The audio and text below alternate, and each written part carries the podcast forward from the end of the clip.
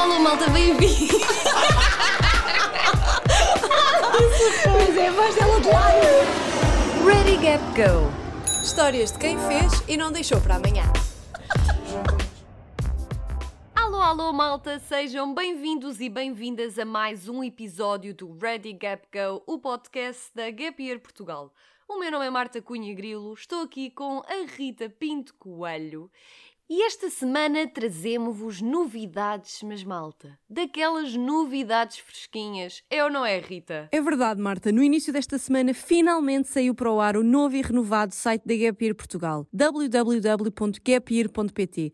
Memorizem este endereço porque esta vai ser a central do Gap Year em Portugal. É aqui que vão saber de todas as nossas novidades e é também aqui que tu e os teus amigos que tenham dúvidas sobre a Gap Year devem ir. E mais, as novidades não se ficam por aqui. Para além de termos então o nosso novo website, temos também uma nova tab lá em cima, no menu, que provavelmente vocês nunca tinham visto. É a tab da comunidade. Mas o que é isso da comunidade? Perguntam vocês chamemos-lhe um Patreon à la Gap Year. Estão a perceber? Basicamente, ao fazerem parte da comunidade Gap Year, vão estar a contribuir para que nós estejamos mais próximos de concretizar a nossa missão. Como vocês sabem, é tornar o Gap Year numa possibilidade para todos os jovens em Portugal, ao mesmo tempo que ajudam à nossa sustentabilidade financeira. Esta comunidade é composta por três modalidades e eu desconfio que vocês vão gostar muito aqui da modalidade 1, que se chama Faz-te Ouvir. Esta modalidade foi pensada em vocês que são fãs aqui do Ready Gap Go e que gostariam de interagir fazendo perguntas exclusivas aos nossos convidados e convidadas. Portanto, esta é a primeira modalidade, ok? E a segunda, desconfio também que vai ser do vosso sagrado. A segunda chama-se Dois Dedos de Conversa, em que basicamente vocês têm tudo aquilo que a primeira modalidade oferece e têm também a oportunidade de se aproximar e de de conhecer a equipa responsável por todas as atividades da Gapir Portugal. Portanto, uma vez por mês, presencial ou digitalmente, vocês podem tomar um café connosco. Desconfio que depois do episódio de hoje vão chover alguns pedidos para um café com a Leonor. É ou não é, Rita? É verdade, sim, senhora. Novidades dadas, é a altura de passar ao episódio de hoje. Hoje falámos com a Leonor Jacob, membro da Associação Gapir Portugal, ela que fez um Gapir em 2018 que passou em pouco mais de quatro meses pela Índia, pelo Sri Lanka e por Moçambique. Antes de seguir viagem, terminou a licenciatura em Relações Internacionais, trabalhou para ganhar dinheiro e até fez um PowerPoint para convencer os pais a deixarem-na ir. Tudo estava planeado, mas houve uma coisa que fugiu aos planos da Leonor. Os quatro meses do seu gap year passaram-se e quando a Leonor voltou para casa percebeu que veio um bocadinho desiludida e desapontada com, com o seu gap year, algo que ela não estava à espera e que demorou algum tempo a processar. A conversa que vão aqui hoje ouvir é, portanto, muito centrada em gestão de expectativas, a ressaca do pós-gap year, que não é muito falada, e também a importância de dar tempo ao tempo. Isto porque a Leonor só percebeu todas as vantagens e os benefícios que o gap year lhe trouxe um ano e meio ou dois anos depois de ter voltado. É um episódio imperdível, até por causa da eloquência da Leonor. Ela fala com muita clareza, expõe muito bem toda a emoção de sentimentos que tem sentido nos últimos dois anos. E é também um episódio que mostra muito bem uma filosofia que a Gap Year defende, que é não há dois Gap Years iguais e que cada Gap Year é um Gap Year, não há uma maneira mais certa ou mais errada de o fazer. Como já não podia deixar de ser, com estas gravações à distância, neste episódio pedimos a vossa paciência para o vento, porque conseguimos controlar zooms, conseguimos controlar microfones mas o tempo ainda não conseguimos controlar. Então, ali para o final do episódio, ouve-se um bocadinho o chiar do vento, uh, mas nós prometemos que a conversa vale a pena. Uh, nós achamos que vão gostar muito de ouvir a Leonor, por isso, depois deem-nos o vosso feedback e digam-nos o que é que acharam.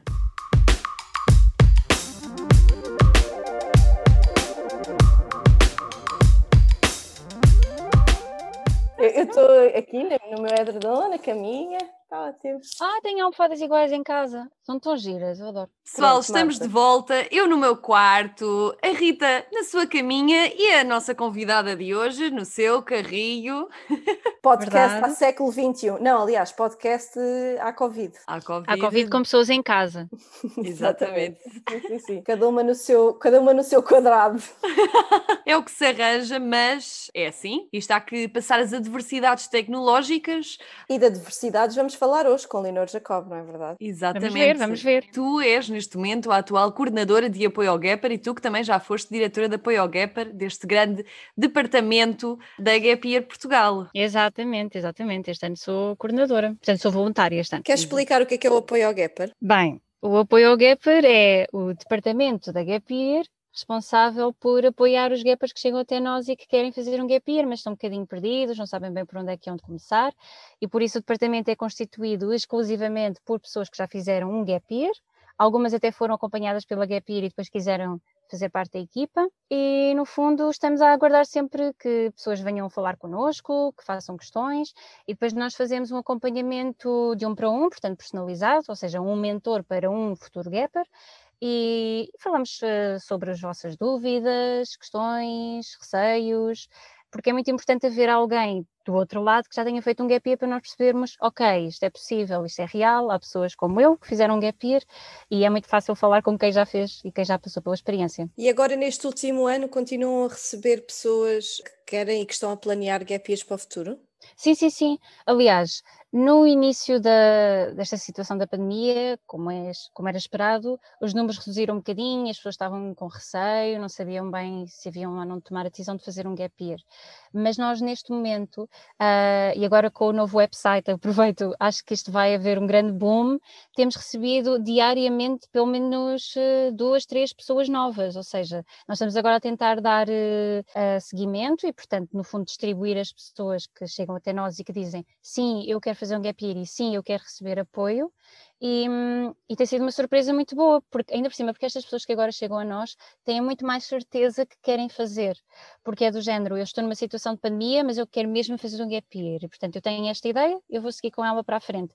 Se calhar as pessoas que tinham dúvidas estão a ficar um bocadinho ainda nessa dúvida e ainda não avançaram, mas tem sido super positivo. É engraçado tu dizeres isso porque já não sei em que momento, eu acho que até foi com a Joana Damas Rita, que nós comentámos o facto de se calhar neste momento em que as pessoas estão em casa, estão a refletir melhor sobre aquilo que querem e o que, é que não querem e que se calhar começam também a ter mais certezas, apesar de tudo, começam a ter mais certeza do que querem fazer no seu futuro e que pode passar então por um gap year, não é? Exato, foi. exato. Eu acho que estar em casa dá aquele tempo se calhar para pensar, que nós no dia a dia, quando temos de sair de casa e fazer as nossas coisas, não temos. E estando em casa, apesar de termos de fazer coisas à mesma, eu acho que há muito mais tempo para estarmos sozinhos connosco, mesmo que estejamos em casa com outras pessoas, e isso há que pensar, do género, ok, a minha vida é esta, eu estou numa pandemia mundial, se acontecer alguma coisa amanhã, eu estou feliz. Isto, isto é assim um bocado, de, se calhar, too much, mas eu acho que é aí que as pessoas começam a ter mais tempo para fazer pesquisas no computador, para chegar ao site da Gap Year, para chegar às nossas redes sociais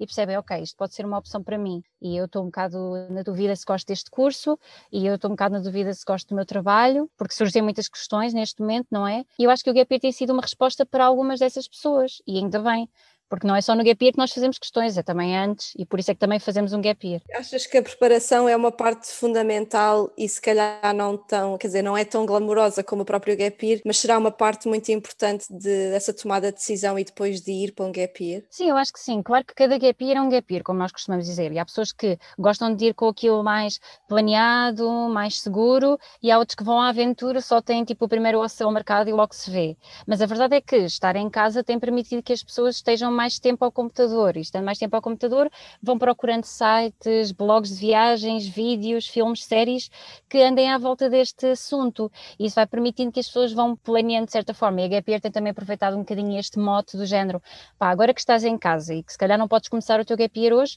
aproveita o tempo para planear o teu Gap Year, para teres mais tempo para pensar como é que seria se de facto vais fazer um gap year, como é que esse gap year vai ser? O que é que vais fazer?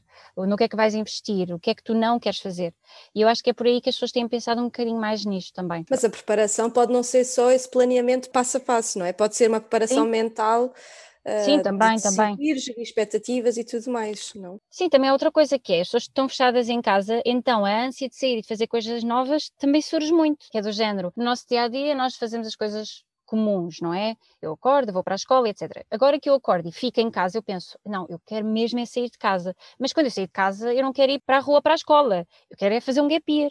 Ou seja, depois já vai para um nível uh, que é, eu não quero só sair de casa e fazer as coisas comuns, eu quero sair de casa e fazer aquilo que eu nunca fiz, porque agora eu já sei o que é que é estar em casa e estar sem grandes planos, e agora preciso de uma coisa nova e desafiante, e eu acho que tem sido isso também o pensamento de algumas pessoas que têm decidido fazer um gap year. E a ti, Léo, o que é que te passou pela cabeça quando tomaste a decisão de fazer um gap year? Ou como é que tu tomaste essa decisão? Pronto, eu tive a sorte, digamos, de quando eu fiz o meu gap year, a pandemia estava longe de vir e estava longe de ser uma realidade, porque eu compreendo que seja difícil as pessoas tomarem uma decisão de fazer um gap year, e atenção que um gap year pode ser em Portugal, mas as pessoas tomarem a decisão de fazer um gap year com esta pandemia. Eu percebo que seja, não seja tão fácil para elas e para a família, por exemplo, mas para mim foi uma decisão super natural, porque eu já fazia parte da Gap Year Portugal enquanto voluntária, entrei em 2017, e depois eu comecei a olhar à volta e pensei, ok, estas pessoas são incríveis e elas fizeram um Gap Year e eu também gostava de ser assim, de fazer um Gap Year, e esta ideia começa a surgir. E quando eu estou a terminar a licenciatura em Relações Internacionais e percebo, ok, eu gostei da licenciatura, que por acaso entrei aqui ao acaso, mas até gostei, mas eu agora não me identifico muito em ir já para o mestrado, porque não faço a mínima ideia qual é a área, não sei o que é que eu quero fazer, e a verdade é que o gap year depois surgiu como uma opção super natural, não houve um momento em que eu, ok, vou tomar esta decisão, foi mesmo super natural. Depois foi falar com a minha família, fiz um PowerPoint, apresentei na sala, expliquei Adoro. o que é que eu queria fazer. Pá, quando eu fiz o PowerPoint, o meu plano de gap year era muito diferente daquilo que na verdade foi, mas ainda bem, porque eu no início queria fazer tudo em pouco tempo, ir a todos os países e visitar todas as coisas. Fui depois acompanhado também por apoio ao Gapper, ou seja, eu era da Gap Year, mas fui acompanhada, e isso é possível, pelo João Pedro, meu grande mentor incrível, que me foi ajudando e que foi definindo, ok, Leonor, se calhar isto aqui é demais, se calhar não tens tempo para fazer tudo, e no fundo eu fui desenhando um plano, que ainda assim não aconteceu tal e qual, lá está, e eu não planeei assim tanto, ou seja, não foi propriamente uma decisão consciente de não planear, as coisas foram só acontecendo e do nada eu já estava tipo no gap year, já tinha começado. E por isso foi super natural. E ainda bem, pronto, nem sempre é assim, porque obviamente que há muitos constrangimentos, mas para mim foi super natural. Eu sabia que, ok, se calhar preciso poupar, o que é que eu vou fazer? Se calhar eu preciso disto, o que é que eu posso fazer? É tentar ir vendo que é, como é que podemos colmatar as possíveis barreiras que possam surgir. Mas e tu, e tu lidaste bem com, essa, com essas expectativas que não foram. Quer dizer, tu tinhas então esse plano, depois acabou por não acontecer assim e por ti estava tudo ok. Foste assim Sim, porque em eu modo fiz uma relaxado. parte do plano, ou seja, o meu plano era tipo cinco partes, eu fiz duas ou uma. Ou seja, olhando para trás, se calhar eu achava que tinha feito pouco daquilo que eu queria fazer, mas uh, passado algum tempo, eu voltei a olhar e pensei, não, aquele um quinto do plano que eu fiz foi incrível, foi o meu gap year e valeu.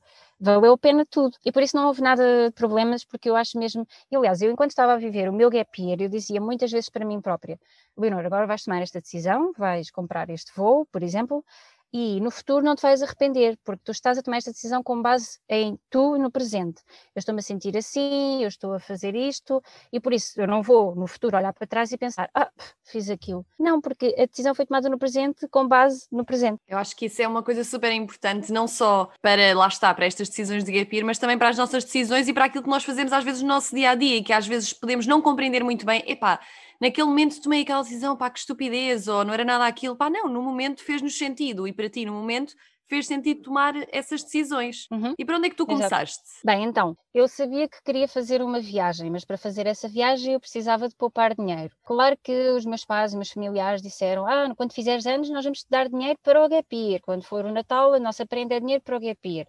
Pronto, mas eu queria que isto fosse algo um bocadinho mais independente e que partisse mais de mim, porque se eu quero fazer um gap year, o objetivo é meu, eu tenho de conseguir sozinha. Então, enviei imensos currículos para lojas, para porque eu só queria trabalhar. Eu nem sequer procurei nada específico na minha área, um estágio, ou eu só queria mesmo um trabalho simples. Depois acabei por ir para um café, um café dentro de um centro comercial, que não fica propriamente muito longe da minha casa, e foi mesmo uma experiência incrível. Eu adorei trabalhar no café. E eu ainda hoje falo com os meus colegas de trabalho do café e ficámos ali com uma relação muito próxima e fomos uma equipa muito boa, que trabalhou super bem. E ao fim e ao cabo eu estive lá quatro meses e pouco, portanto entre setembro e dezembro de 2018, mas foi mesmo uma experiência muito rica, de estar atrás de um balcão, ter de lidar com as pessoas, ter de manter calma quando há uma fila enorme e tu começas a entrar em stress, trabalhar muitas horas por dia, seis dias por semana, não foi propriamente fácil, mas trouxe-me uma imensa bagagem, porque é do género, às vezes nós não temos noção da importância que cada uma das pessoas que está à nossa volta tem para que a nossa vida possa continuar. E para algumas pessoas pode ser só, eu acabei de almoçar, vou beber um cafezinho, mas é do género, se eu não estiver atrás do balcão, essas pessoas não bebem o cafezinho, não é? E portanto foi mesmo uma experiência sério. Eu aconselho toda a gente a tentar experimentar, trabalhar num trabalho deste tipo, então na restauração é mesmo. Isto ajuda-te a ter uma perspectiva do outro lado, de respeitar muito mais as pessoas que estão a trabalhar, opá, neste caso na restauração, mas podia ser noutra área qualquer. E portanto foi mesmo opá, incrível. Eu adorei e não estava à espera, porque o meu objetivo com este trabalho era poupar dinheiro para fazer a viagem, mas afinal foi a experiência que valeu por si, porque eu recebia tão pouco, tipo salário mínimo, que o dinheiro que eu poupei não foi nada extraordinário. Portanto, veja, o salário mínimo vezes quatro meses foi o que uhum. eu recebi mas foi mesmo muito bom. E ficaste quatro meses, porquê depois? O que é que houve a seguir pronto, ao café? Porque depois eu comecei a falar, pronto, eles já sabiam que eu queria fazer um gap year e que o meu objetivo com aquele trabalho era poupar algum dinheiro para fazer uma viagem. Tanto que eu quando fui à entrevista, eles há sempre aquele estigma do género, então mas tu tens uma licenciatura em Relações Internacionais e queres vir trabalhar para o café? E eu disse, sim, sem problema nenhum, porque eu quero fazer um gap year e quero fazer uma viagem. É engraçado porque eles estavam sempre a dizer: ah, se eu fosse teu pai, eu não sei se deixava. Oh, opá, mas estás a pensar ir para, ir para a Índia sozinha? Eu não acho isso boa ideia. Uh, olha, Leonor, mas vais fazer a viagem, mas quando voltares tens aqui um lugar para ti. Eu dizendo, ok, pronto, esse não é o meu objetivo. E comecei a falar com eles e dizer: olha, ali em janeiro eu vou-me embora porque eu vou fazer uma viagem. Portanto, isso esteve sempre assente, eles sabiam que eu ia ficar lá por pouco tempo e foi isso que aconteceu. Eu depois, em, em dezembro, avisei com os dias de antecedência que ia sair. Entre janeiro e fevereiro foi planear as coisas, foi ir a Lisboa às embaixadas, foi levar as vacinas, foi passaportes, vistos, tudo. E depois, em março, começou a minha, a minha viagem de quatro meses e meio. Começou pelo Sri Lanka, um mês, depois passei pela Índia, um mês e acho que foram até dois meses, e depois acabou no, em Moçambique, que foi um mês de voluntariado, ou seja, Moçambique era a única coisa que eu tinha assente, que sabia que ia fazer. O resto era assim um bocado, não sabia bem. Mas Por sabias isso... que ias fazer quatro meses e meio? Não, não, não. Eu saí de Portugal a saber que, em princípio, ia para Moçambique por volta de maio, junho, e saí de Portugal em março com três noites no hostel do Sri Lanka marcadas, mais nada. E por isso é que a experiência também foi um pouco assustadora, sobretudo no início, porque eu, como não planeei muito o que é que ia fazer a seguir, eu literalmente não sabia o que é que ia fazer a seguir. E isso traz muitas coisas boas, do género, pá, isto é uma adrenalina, nunca passei por isto na vida, não sei, não sei o que vou fazer amanhã, isso é incrível, e é, mas também é um bocado assustador. Mas lá está, foi uma decisão que eu tomei, a responsabilidade é minha, e eu fiz aquilo consciente, eu sabia que não tinha quase nada planeado. Por isso, eu quando saí de Portugal não sabia bem quando é que ia voltar.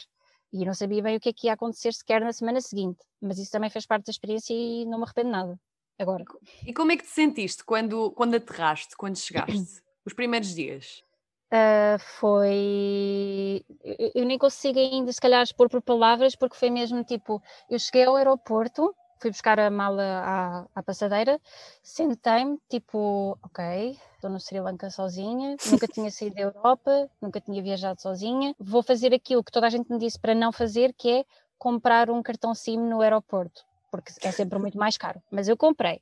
Depois sentei-me, pus o cartão SIM, instalei a aplicação dos tuk-tuks e chamei um tuk-tuk. Depois demorei quase 45 minutos a perceber que o tuk-tuk já estava à porta do aeroporto, mas não podia entrar no recinto do aeroporto porque só podiam circular os táxis, porque as, as pessoas querem é que, eles andem, que os turistas andem de táxis. Sim. Então o senhor estava a andar à volta do aeroporto, mas eu estava à porta do aeroporto à espera dele. E ele ligava-me com o inglês super mau a dizer: Estou à tua espera, estou à tua espera, não te vejo. E eu tipo: Mas não, eu não vejo ninguém. Bem, uhum. foi super confuso logo aí. Depois cheguei a um hostel onde, guess what? Eu era a única hóspede. E isto aconteceu várias vezes durante a viagem. Isto foi tipo a vida a mostrar-me que, ah é, não gostas de estar sozinha, então agora vais para este hostel e a O que é que me salvou? Eu tinha um amigo, que é o João, que estava no Sri Lanka nesses dias, por coincidência. E eu ia apanhar o voo um ou dois dias depois de eu ter chegado ao Sri Lanka, e por isso ele veio ter comigo a esse hostel, porque esse era o hostel mais próximo do aeroporto. Porque o aeroporto chama-se de Colombo, que é capital, mas na verdade o aeroporto fica noutra vila, noutra cidade que não é a capital. E foi muito incrível eu ter ali uma companhia, um ou dois dias depois de eu ter chegado, alguém que eu conhecia e que falava português. Obviamente que eu, assim que cheguei, queria voltar para casa e comecei a chorar e foi tudo muito dramático e não gosto de estar aqui. e depois fazia as chamadas de vídeo com os pais. Não podia estar a chorar porque era, significava que eu não estava bem. Então era do género, estou a fazer a chamada, mas agora vou filmar a cara e vou, ah, estou super bem, ah, deixa aqui ir uma coisa. Choro, choro, choro, depois volto para a chamada. mas, eh, mas eu acho que isso é super normal e isso é super eu. Eu é que devia ter pensado nisso antes de começar a viagem, do género uh, Leonor, tu vais chorar todos os dias, e é ok, mas eu não pensei muito nisso, então acho que foi também a surpresa da minha reação que proporcionou também esse invólucro todo de emoções. E no início não foi muito fácil para mim perceber porque é que eu não queria estar ali, oh, calma, isso foi uma decisão que eu tomei e agora não estou bem, mas só mais tarde é que a pessoa percebe que está assim porque é uma experiência completamente nova, completamente diferente mas que é incrível e que a oportunidade de tu decidires ir sozinha para um país por ti é uma liberdade incrível e ainda bem que eu vivo num país onde isso é possível, ainda bem que eu sou mulher e isso é possível, ainda bem que os meus pais nunca me impediram de fazer isto e eu estava por mim, e estive por mim e foi incrível. Como é que conseguiste lidar com esses pensamentos todos no início? Às vezes são um bocadinho complicados de lidar e tu própria estavas a uhum. dizer que inicialmente a tua vontade era ir para casa. O que é que foi aqui o, o, ponto de viragem, ou qual é que foi o ponto de viragem que te fez pensar, não, tipo, bola para a frente porque eu tomei esta decisão e é isto que eu quero fazer?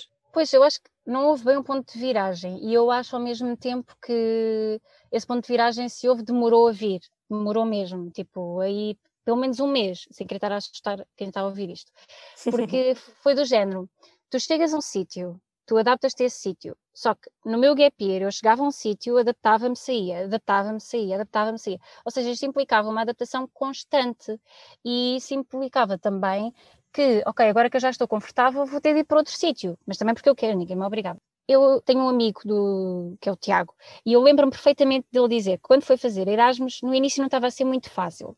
E houve um dia em que ele tropeçou no passeio, tipo, tropeçou no passeio e pensou: pá, não, a partir de agora isto vai ter de mudar, eu vou mudar o meu mindset isto vai correr bem. E eu lembro-me que houve um dia em que eu lhe disse: Ó oh, Tiago, eu acho que já tropecei no passeio. Eu não sei bem hum. quando, mas eu sinto que já houve esse clique. Só que, mais uma vez, veio de uma forma super natural, que é a partir do momento em que tu acordas e a primeira coisa que tu pensas já não é na tua casa, já é no que tu estás a viver. E eu acho que isso foi super natural, eu não me lembro exatamente quando é que foi o clique. Eu acho que a Índia ajudou, porque eu no Sri Lanka foi tudo muito. Era o primeiro país, era a primeira experiência, a primeira vez que. A primeira vez que. E na Índia já foi um bocado diferente, porque fiz experiências de workaway, por exemplo, que me fizeram sentir 100% confortável em casa, literalmente que eu não queria ir-me embora e ficava lá mais tempo se fosse possível. E eu acho que é aí que muda um bocado o chip do género, ok, tu estás bem, tu estás saudável, tu estás em segurança e estás aqui porque queres, isso é o mais importante. E hum, claro que tens saudades de casa, claro que és uma pessoa super emocional e sensível e por todas as coisas e mais algumas choras, mas está tudo ok.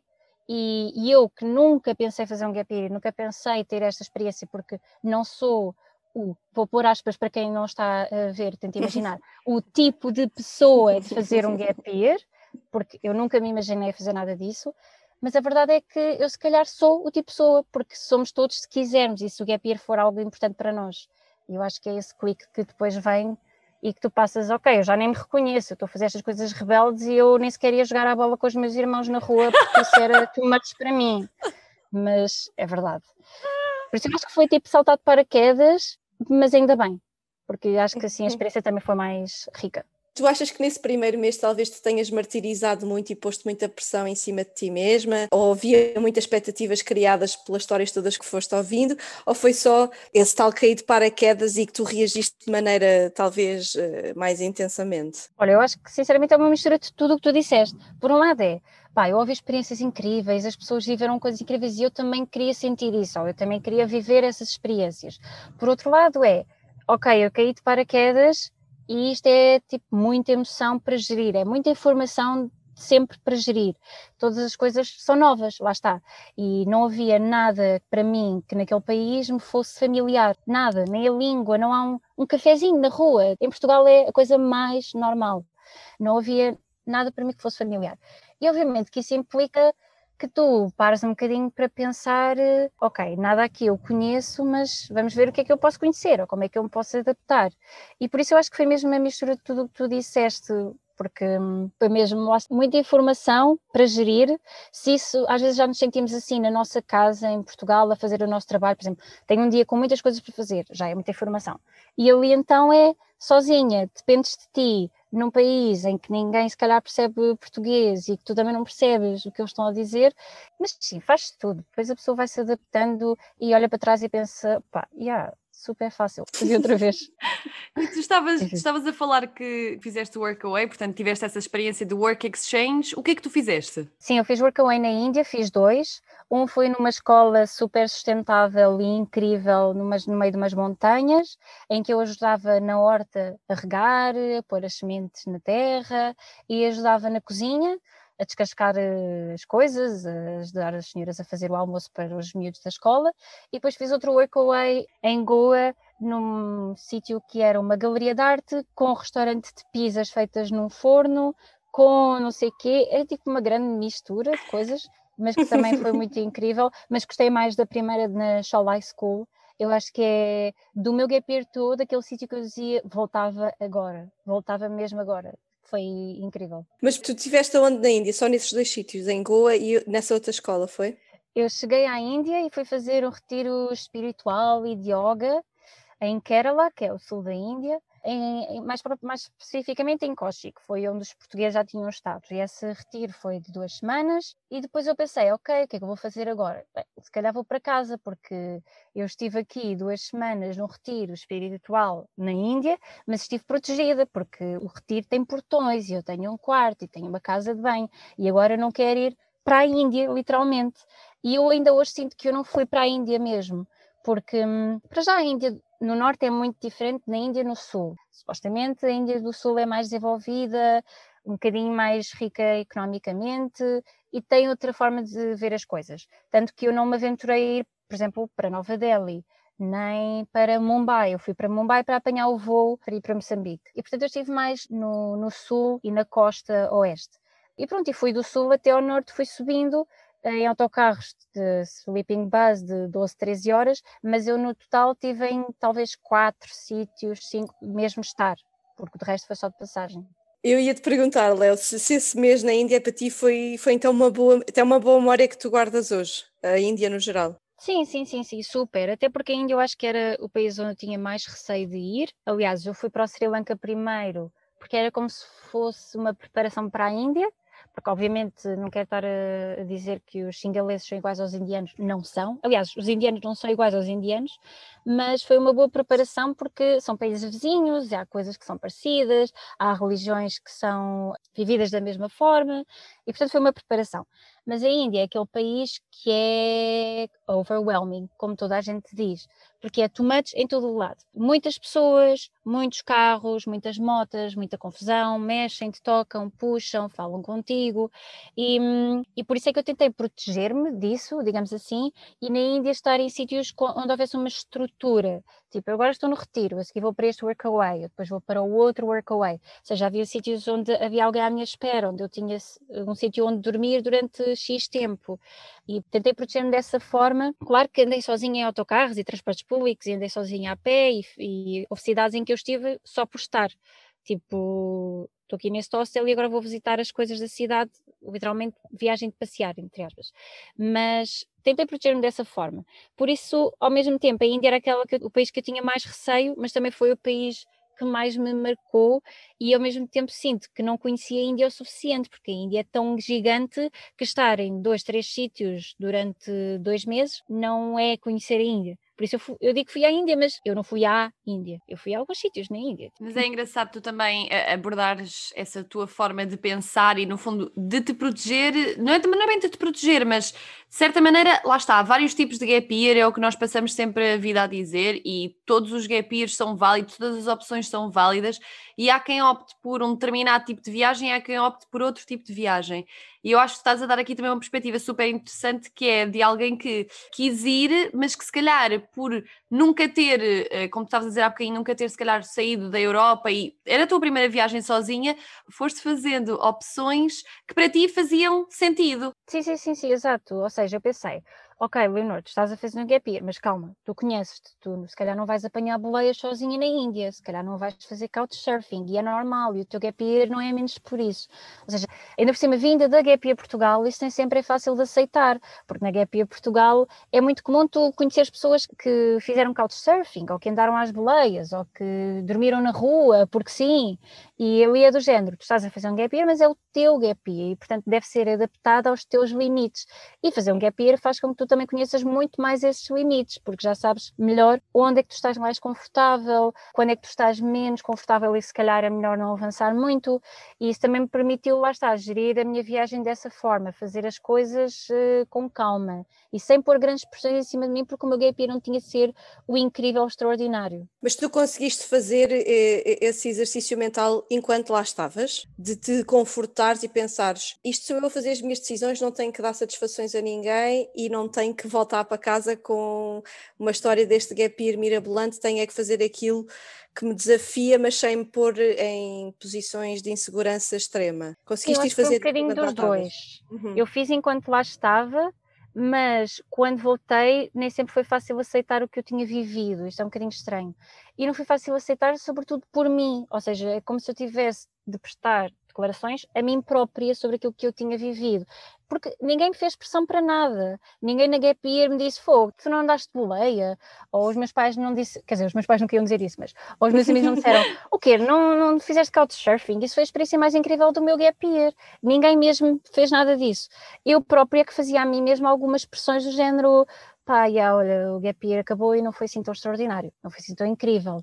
Ou as experiências que eu vivi foram giras, mas se eu for contar isto a alguém, eles dizem, yeah, ok, yeah, nada marcante. E isso foi um bocado difícil no início, quando eu voltei, de ultrapassar, de compreender. É tipo como se eu tivesse de aceitar o meu próprio gap year e toda a gente sabe que voltar de um gap year, se houver uma viagem nesse gap year, nem sempre é fácil, porque hum, tu chegas e as pessoas estão na mesma e as coisas estão na mesma e não tem nada de mal com isso, mas tu sentes que passou tanta coisa por ti que tu já não és exatamente a mesma pessoa. E a mim foi isso, mas não foi necessariamente isso. Foi mais do género, então, Leonor, como é que foi o teu gap year? E, e conta, e partilha, e, e, eu era do género, pá, yeah, não, não sei, não, não sei se foi bom. Tipo, medir os positivos e os negativos, não sei o que é que pesa mais. E isto não foi muito fácil no início, ainda para mais, porque quando eu estava em Moçambique, o Tiago e a Joana, que vieram a ser o presidente e vice-presidente da Gap Year, uh, no ano a seguir, convidaram para fazer parte da direção da Gap Year. E eu do género, ok, vou pensar um bocadinho, mas eu já sabia que ia dizer que sim, porque não tinha razão nenhuma para dizer que não, e era uma oportunidade incrível, e eu adorava a Gap Year, e, e adoro, e ainda faço parte, só que agora sou voluntária. Mas no início não foi muito fácil aceitar que eu ia ser diretora de apoio ao Gapper, eu ia ser responsável por gerir os mentores que apoiam Gappers e eu própria devia ser também uma mentora, enquanto que eu ainda não tinha aceitado o meu próprio Gap Year. E isso não foi muito fácil de gerir no início, porque sentia que eu não sou um exemplo para ninguém, o meu gap year não foi assim tão extraordinário, as pessoas vêm-me dizer eu quero fazer um mochilão na América do Sul e ser tudo uma adrenalina gigante e eu dizer ok, eu sou tua mentor, eu fiz uma viagem de quatro meses e tive em três países e tive sempre no mesmo sítio e não sei, ou seja, sentia que isto não ia ser inspirador. E hum, isto foi um processo que demorou, por exemplo, eu agora estou a falar sobre o meu gap year super à vontade e acho mesmo, e não estou a querer exagerar, que foi uma experiência incrível, talvez a experiência mais marcante da minha vida, mas é, é, esta distância, porque já passou um ano e meio, eu já consigo olhar para trás, porque quando eu voltei, achava mesmo que não tinha sido incrível e que as experiências negativas tinham se sobreposto um bocado às positivas e que eu tinha estado mais tempo sozinha e triste do que propriamente alegre e feliz e contente no meu gap year. E isto pode parecer um bocado contraproducente, eu não quero mesmo levar ninguém a deixar de fazer um gap year por causa disto, porque volto a dizer, foi uma experiência muito boa e eu voltava a repetir sempre que possível. E que fez muito parte daquilo que eu neste momento sou, porque eu sinto mesmo que há algumas alterações na minha personalidade, forma de ver as coisas, à vontade, confiança em mim, confiança nas minhas decisões, isso tudo veio com o gap year, mas vem mais tarde com uma reflexão e depois de perceber que, ok, fizeste o gap year e correu tudo bem, e não foi o gap year, mas foi o teu gap year, e por isso foi por exemplo. tu, no fundo, voltaste com um síndrome de impostor em relação ao teu gap year. Sim, exato, exato, exato. Eu acho que é tal e qual o síndrome de impostora, que é do género, ok, fiz um gap year, mas pronto, next, agora a minha vida continua. E, e, claro que as pessoas querem fazer questões e querem saber como é que foi, se foi incrível. E depois tu começas a perceber, fogo, mas será que toda a gente gostou do seu gap year? Será que eu sou a única que não gostou? Será que eu sou a única que veio de lá um bocado triste ou decepcionada? E depois é que essas uh, emoções que supostamente são triste e decepcionada passam para a realidade e passam a ser ok, compreendi o que é que aconteceu, já aceitei que o meu gap year foi este, já percebi que aquilo ajudou a fazer com que eu agora seja mais assim ou mais assado e, e ajudou-me a perceber quem eu sou, o que é que eu quero fazer. Eu estava em Moçambique e eu pensei, pá, eu quero ir para uma mestrado em estudos internacionais, eu tenho a certeza absoluta. O que é que eu me candidatei? Direito Internacional. Entrei, não gostei desisti. E agora estou no mestrado em Estudos Internacionais, que eu já sabia em Moçambique, durante o meu gap year, que era isso que eu queria fazer. E não sei porque é que não fiz. E, e, não sei, isto é tudo, é tudo estranho, mas ao mesmo tempo é muito interessante todas estas experiências. E ainda há pouco tempo tivemos o workshop do autoconhecimento, em que membros de, de BioGap a falar um bocadinho sobre a sua experiência e sobretudo sobre o pós, porque eu acho mesmo que é muito importante falar sobre o pós, porque quando nós fazemos um gap year, o gap year tem seis meses, tem um ano, tem dois anos, mas depois há um pós, há uma vida depois do gap year, digamos assim.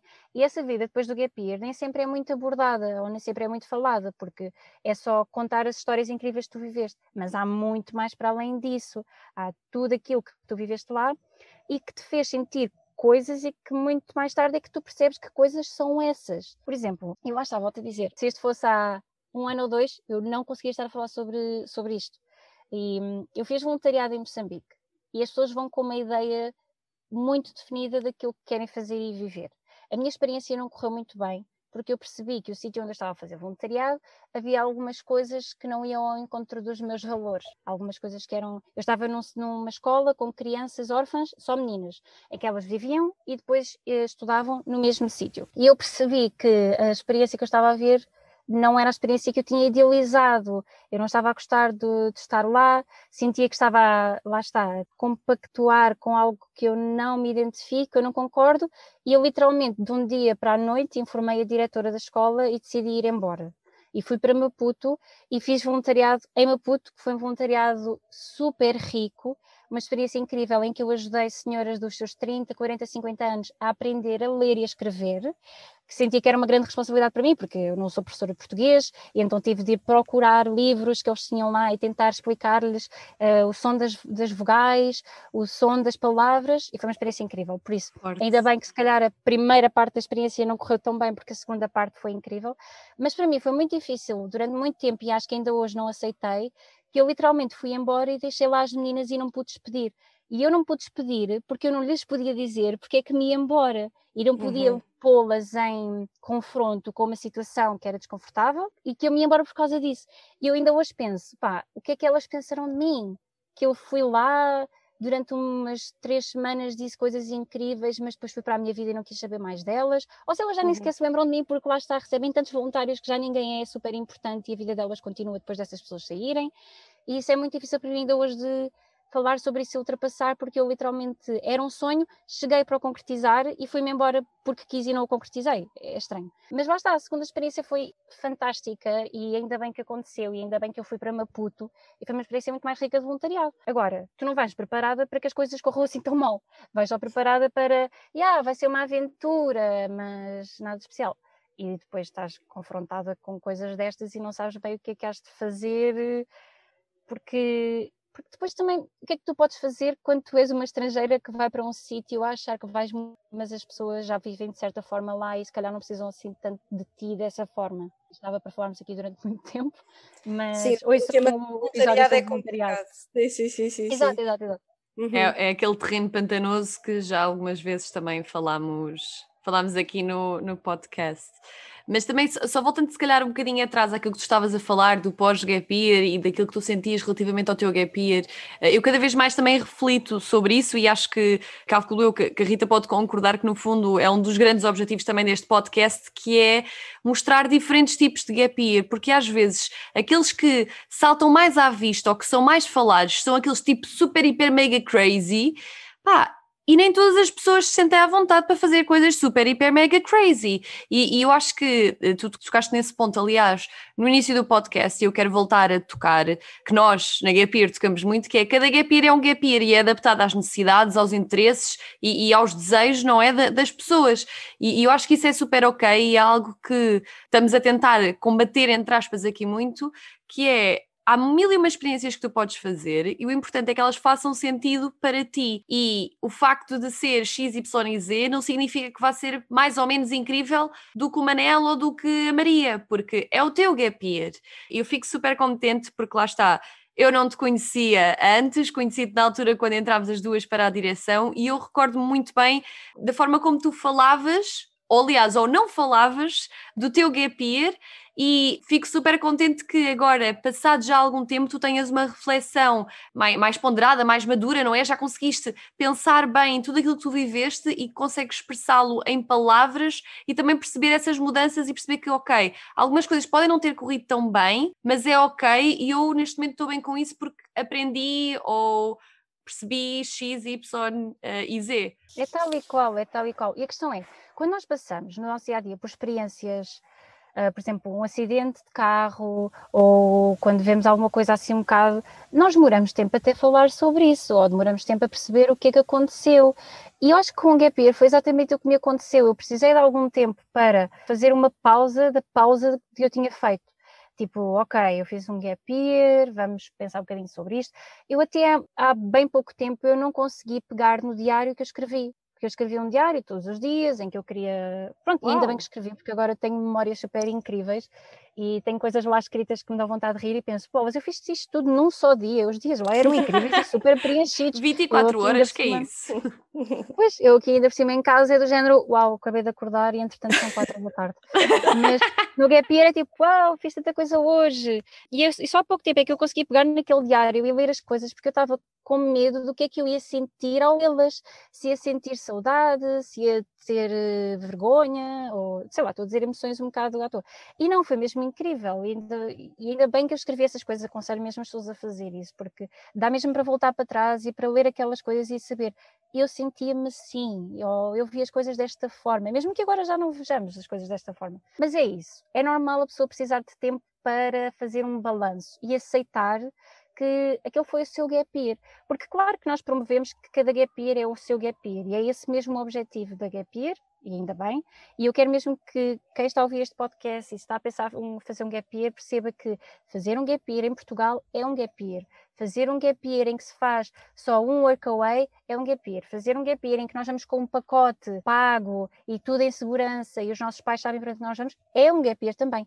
Mas isso nem sempre é fácil depois a própria pessoa aceitar para si que aquele foi o seu gap year e que foi. Mas lá está, e ainda bem que estás aqui, que também és testemunha, porque eu lembro de falar com vocês e vocês tipo, ai Léo, mas não, o teu gap year foi bom e diz uma coisa positiva e eu, uh, não sei Lembro-me tão bem. Eu estava do género.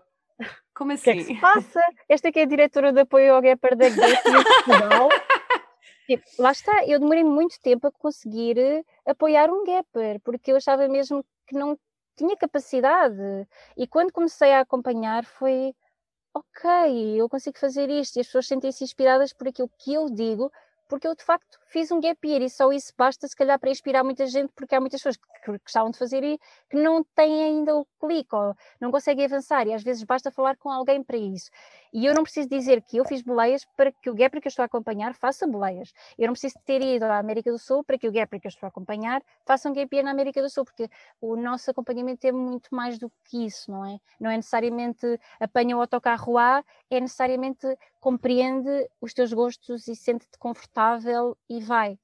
E... Ah, e... nós todos temos sensibilidades diferentes. Eu, por claro. exemplo, se quisesse fazer um gap year, eu muito provavelmente iria gostar muito mais de ser acompanhada por ti, que sinto que tenho uma sensibilidade e uma maneira de, ver o mundo mais parecida contigo, do que falar com alguém que me disse: pá, oh Rita, tu tens aqui fazer campismo selvagem, apanhar três boleias seguidas e fazer couchsurfing, estás a ver? Isto para alguém sim, que, se calhar, inicialmente está a ser confrontada pelo, pelo conceito de gap year pela primeira vez era algo que se calhar me faria não fazer um gap year mais depressa do que falar com alguém que percebe que eu tinha que fazer as coisas Exato. mais mais, mais calmamente, uh, de outra forma, menos crazy, mais resguardada, mais confortável.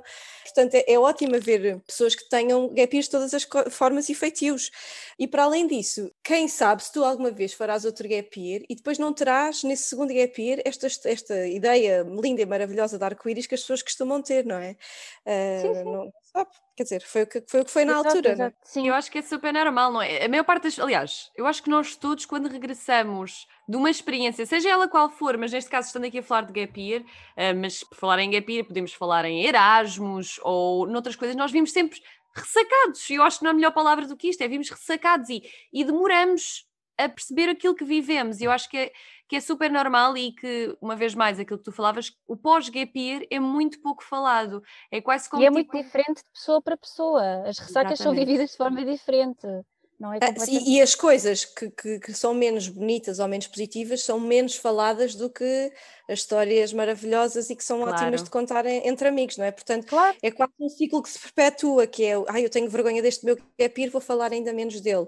E portanto ficas a achar que és a única que teve experiências dessas e pronto, é um ciclo que vai, vai, vai. Uhum, uhum. Porque eu acho que foi do género, fui para o gap year e tive tantas saudades da minha família e da minha casa que às vezes não me conseguia focar no gap year. Volto para casa e começo a perceber, ok, eu estou com saudades do meu gap year e estou com saudades daquilo que eu vivi, porque muitas vezes também me sentia em casa. Então significa que se calhar foi mesmo importante e marcante e não foi só as coisas más foi também muita, muita, muita coisa boa, porque hoje a balança é completamente as coisas más lá em baixo e as coisas boas cá em cima, até porque as coisas más se transformaram muitas vezes em boas. Eu perceber que não sou uh, super mulher e não, não consigo fazer tudo e não chego a um sítio e mudo tudo e etc, etc, isso transformou-se em bom. Até mesmo, eh, por exemplo, eu fui, eu fui assaltada. Isto para mim não é um, um assunto chato nem difícil. Por exemplo, para mim é muito mais difícil falar sobre a questão das raparigas do orfanato e eu sentir que as abandonei, do propriamente ser assaltada, porque isto podia ter acontecido em qualquer sítio. Mas isto tudo hoje são coisas que eu uso porque aprendi com elas e cresci imenso com elas. Mas lá está, isto é sem pressão para ninguém, porque nem todos temos de sentir as mesmas coisas. E volto a dizer, isto é com algum tempo passado, refletindo sobre as coisas, pensando, juntando as peças e percebendo que eu hoje tenho atitudes ou sou de certa forma ou etc por causa do meu gap year, por causa daquilo que eu vivi lá, e a transformar aquilo em oportunidades de aprendizagem. E isso só se percebe, eu acho que algum tempo depois, e é normal. O Steve Jobs tem um discurso muito famoso em que diz que uma das grandes lições de vida é que tu só olhando para trás é que consegues connect the dots, que é exatamente Exato. isso que tu estás a dizer. Exato. É só olhando para trás é que tu consegues construir uma narrativa que faça sentido e consegues dar sentido às coisas que viveste, sim, sim. Eu acho que é tal e qual. Por isso, não precisamos de estar a pedir a quem volta de gap year que esteja super feliz e contente. Podem voltar do vosso gap year tristes e um bocado sem perceber bem porque serão de certa forma e nostálgicos e sem ter bem a certeza porque é que fizeram o gap year in the first place, mas vale sempre a pena mesmo, vale sempre a pena. E Léo, tu agora também assim em, em, em, tom de fecho, enquanto neste momento coordenadora de, de apoio ao Gapper, o que é que tu gostarias de deixar ou que mensagem é que gostarias de deixar aqui para quem está a pensar fazer um Gap Year? Pronto, isso é sempre uma grande responsabilidade. eu até já tinha falado sobre isto no, no workshop, porque eu sinto mesmo que é uma grande responsabilidade de eu dar o meu testemunho e dar o meu exemplo, porque eu sei que de uma maneira ou outra, tal como eu fui influenciada pelas experiências dos outros, eu posso estar a influenciar alguém.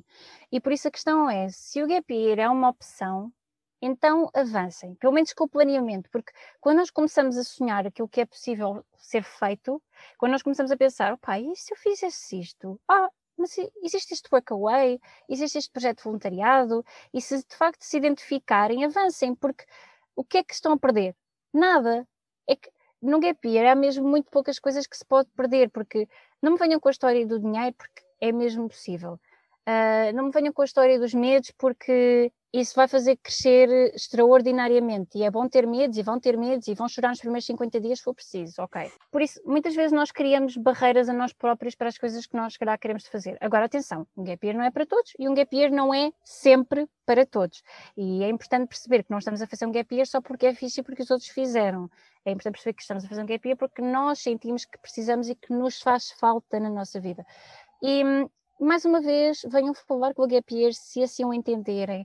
Vão ao nosso website, vão ao nosso Instagram, vejam histórias de outros Gappers, que tentem identificar-se com eles. Eu fui apoiada pelo João Pedro, mas eu falei com cerca de cinco ou seis raparigas que já tinham viajado sozinhas e que já tinham ido à Índia, porque é importante haver essa conexão e haver uma identificação com alguém que tenha feito uma experiência do género da nossa. Ah, ok, tu foste à Índia, ah, e agora estás viva Ok, ok. Ou seja, tentar identificar e perceber se eu for à Índia, se também posso sobreviver. E por isso não sei, eu, eu, eu, sou um bocado, é um bocado complicado para mim deixar aqui uma mensagem, ou, mas é mesmo, não, não desistam à primeira dificuldade e não é porque são mulheres ou porque têm medo disto ou porque não sei o quê que deixem de fazer. O Gap Year é mesmo uma experiência importante na nossa vida, não só profissional, não só académica, mas mais importante para mim pessoal. E é uma experiência que fica mas também não ponham muita pressão do género, tem de ser a experiência da minha vida, porque vai ser de qualquer das formas, mesmo que não seja a experiência da vida dos outros. Vão à mesma, não sei. Leonor, tens uma eloquência deliciosa de ouvir e consegues expor de uma maneira, eh, quer dizer, muito articulada as várias nuances de sentimentos e de perspectivas que esta decisão pode ter. Uh, e acho Mas que esse teu, que esse teu último ponto é, acho que é absolutamente fulcral. Isto não tem de ser a experiência da tua vida, porque vai ser de qualquer forma, tal como todas as outras, vai-se acumulando com tudo aquilo que tu fizeres. E tirar às vezes um bocadinho esse peso de cima pode ser o que é necessário para uma pessoa respirar e dizer: bem, ok, vamos lá, devagarinho começar a planear isto e abrir Exato. o caminho para tomar esta decisão. Acho que é mesmo isso. E basta pensar: acham que ia haver uma associação com voluntários, com vários anos, acham que ia haver redes sociais, blog, site, acham que ia haver podcasts, se isso não fosse uma experiência incrível, e se nós não achássemos mesmo, porquê é que nós estamos aqui a falar? Porque nós fizemos um gap year, porque nós nos identificamos. Se nós não achássemos que isto era incrível, não vinhamos para aqui falar sobre isto. E a questão é, claro que as pessoas podem não se identificar, há pessoas que podem achar que a ou B é incrível e eu não, e elas falam sobre isso à mesma, porque para elas é. Mas é pensar um bocadinho disso, no género, se não fosse uma experiência assim tão importante, se calhar não havia tantas pessoas a fazê-lo e tantas pessoas a falar sobre isto. Não, mas adorei, adorei, é mesmo isso, é mesmo isso. Entretanto, no meio desta conversa parou de chover e veio o sol, portanto, mais aqui um pensamento que deixo sobre isto do Gap Year. Uh, espero que tenham gostado de ouvir, vocês as duas, Rita e Marta, obrigada pelo convite, e que também quem esteja a ouvir o podcast de alguma forma se possa identificar. E sim, falem comigo, ou falem com a Gapir e vejam filmes e séries e blogs. Os blogs ajudaram-me imenso e, portanto, acho que também pode ajudar quem está a pensar fazer um Gapir. E obrigada mesmo. Obrigada, Muito obrigada, Leo. obrigada eu.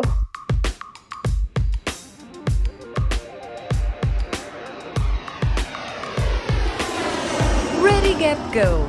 Histórias de quem fez e não deixou para amanhã.